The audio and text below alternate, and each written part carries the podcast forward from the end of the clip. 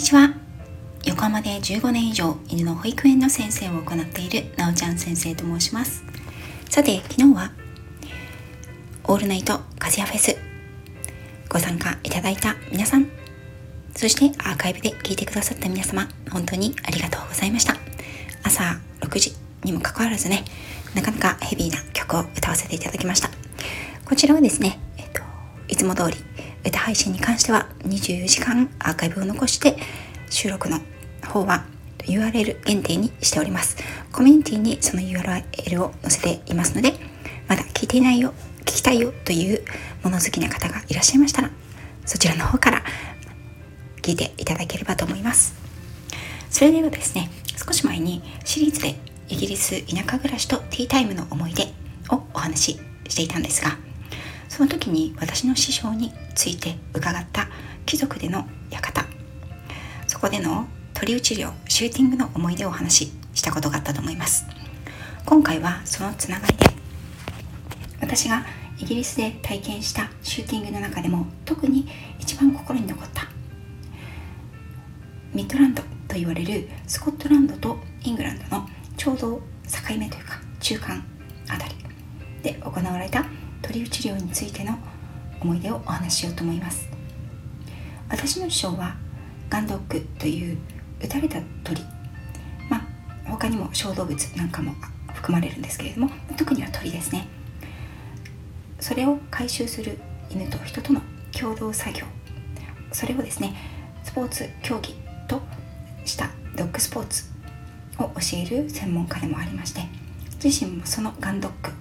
という競技の競技者でもありました。またガンドッグは競技自体を指すというものでは元来なくてこれはですね犬種の分類の中に当てはまるものなんですね。ガンドッグに分類される犬種の中でも特に回収をメインに行うレトリーバーの教育に熱心で今では専門トレーナーとして活躍を続けている私の師匠でございます。日本でもおなじみの大型犬ゴールデンレトリーバーやラブラドールレトリーバー。この2つの犬種の名前を言われて想像がつきません。という方は少ないのではないかなと思うんですが。では彼らが専門職として長い間お仕事をしてきたガンドックまたは狩猟回収作業というものがどういうものなのかこれはご存じない方の方が多いのではないでしょうか。私も恥ずかしながら師匠の家に住み込んでこの目で見るまで全く知らない世界でした。ガンドックはスポーツ競技として独立して競技会やテストトレーニング大会が行われる一方で先日お話しした貴族の方でのピッキングアップや本物の鳥打ちシューティングをしながら行われるという場合もあります。ただし本物の鳥を撃つためには許可が違いますし専門職も違いますのでワーキングテストやガンドッグのためだけの競技会では本物の鳥と同じくらいの大きさと重量があるダミーというまあ言ってみれば重りのようなものですね。それが使われます。レトリーブの始まる前犬とハンドラーは1組から数組横一列になって指定された場所まで進みます。前方のポイントにダミーを投げる人がいてマークと大声を出しながらこのダミーを投げたり時には銃声を聞かせてからダミーを投げたりします。この時犬とハンドラーは微動だにせず投げられる場所投げられた方角落ちたであろう方向をしっかりと見定めます。ジャッジと言われる審判がいまして1頭と1組ずつ呼ばれて今落ちたダミーを回収してくださいというように指示を受けます。ハンドラーは指示を受けた方向に犬を送り出します。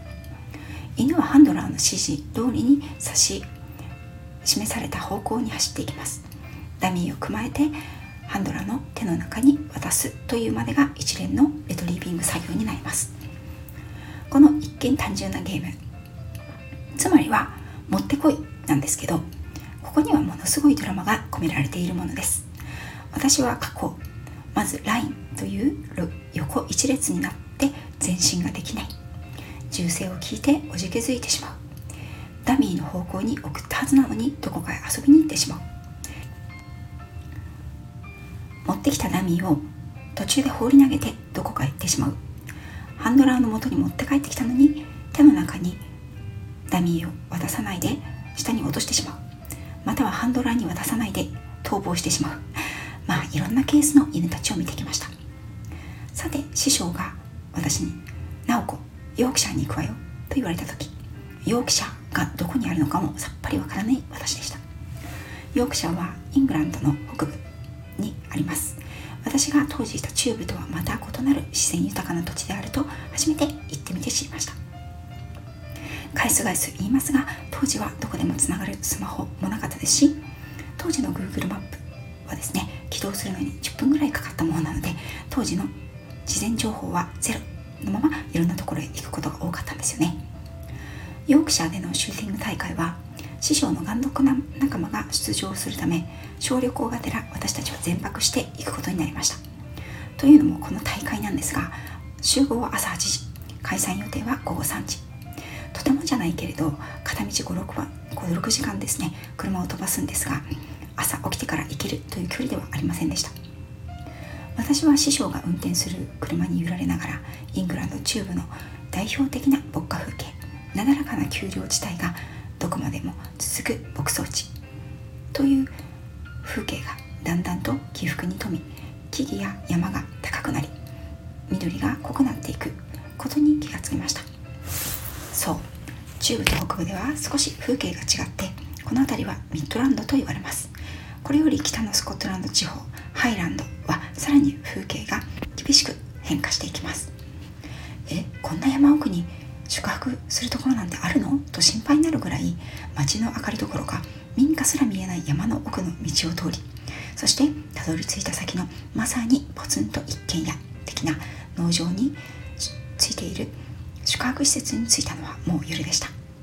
私の記憶では寒かったのですが当時の写真を見ると8月下旬そうミッドランドの8月下旬はもう半袖1枚なんかでは到底いられなかったんでした。翌朝7時前には起きて支度をし簡単な食事を済ませ作ってもらったお弁当を持って再び車に乗り込んで出発。暗い中では分からなかったのですが左右に迫る丘陵地帯の斜面は見渡す限り紫で覆い尽くされていました。これはヒースとかフェザーとかいう野生のハーブでもともとヒースというのはイングランドやスコットランドの荒れ地のこと自体を指したものらしいのですが夏場に一斉に咲くこの花にもこの名前が付けられたのだとか。それはそれは壮大で美しい眺めでした。ヒースの絨毯の中で大会は始まりました。一体全体どういう構成なのか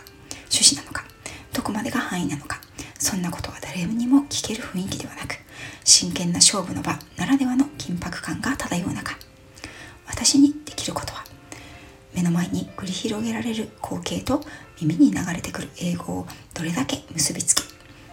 自分がどう振る舞うべきかを予測して動くということだけ結果黙ってついていくということだけでした。この大会が今まで見た大会と違うのはシューティングに携わる。全てのお仕事をする犬たちの審査もまた含まれていることでした。そしてダミーではなく犬がメインの大会のために専任のガンガンというのは銃のことなんですけれども専任のガンがいてジャッジがいることです。ここではレトリーバーたちの出番は最後です。まず初めに出てくるのはアイリッシュセッターやイングリッシュセッター。これはセッターと呼ばれる犬種ですね。そして同じくアイリッシュポインターやイングリッシュポインターなどのポインターたちです。セッターやポインターという犬種はハンドラーと共にジャッジに指定されたエリアで野鳥を探しに行きます。セッターは獲物を見つけるとセット。ポインターはポイント。という独特なポーズをすることでハンドラーとガンに獲物の位置を静かに教えます。サムネイル写真はこの時に撮影したハンドラーとセッターポインターたちです。鳥を飛び立たせる必要がある場合には飛び立たせる指示をハンドラーが出します。犬が鳥を追いかけて飛び立たせたところにガンが打ちます。なお飛び立たせる専門のお仕事犬としてコッカーたちも待機しています。大活躍でしたよ。ガンが銃を構えている時レトリーバーとハンドラーたちは横一列にラインを作って少し離れたところに待機しガンで鳥が撃たれたらジャッジの判断で一組ずつどの辺りに鳥が落ちたからあなたは右側に落ちた鳥。2組目のあなたは左側の鳥を回収してください。というように指示が下ります。指示を受けたハンドラーは指示を受けた場所へ犬を送ります。回収できたら得点が入りその犬が回収できなければレトリーブの権利は次の組に移ります。ということをまあ朝の9時から3時までずっと行っていきます。丘陵地帯は眼下に川が流れるいわば緩い渓谷の斜面という感じですがもちろん日本の野山のように高い木々がありませんのでどこまでもどこまでも見通しが利き次の丘次の丘と永遠紫の丘が折り重なる風景でした。一体何個丘を越えたら終わりなんだろうと思ったのはおそらく私でだけではないと思うんですけれどね。そして世にも奇妙なこの大会。範囲が広大すぎて人もバラバラ。そしてもちろん野生動物を驚かしてはいけないのでジャッジとセッターポインターコッカーのハンドラーガンレトリーバーとハンドラーと続いた最後に見学者はついていかなくてはなりません。もちろん静かにです。はっきり言って最前列の方では何が起きているのかよく見えないということもあって銃声だけ聞こえてくるということもありました。ここで困ったのはそうトイレです。これは本当に困りました。水分補給も朝持っていったペットボトル1本しかなかったのですがそれでもこれだけ外にいればトイレに行きたくなります。そういう時はどうするのか。それはそっと列を離れてので済ます。です。そして隠れられるような大きな岩や木々というのがほとんどないので人々の姿をですね遠くに確認しながらどうか誰も振り返りませんようにとその人たちが振り返らないことを祈りながら確認しながらさっと済ますという感じです。これはですね見学している人たちもなんとなく暗黙の了解で後ろを振り返らないというですね暗黙のルールができていたような気がしますよ。これは二十歳そこそこの私にはなかなかハードな体験でした。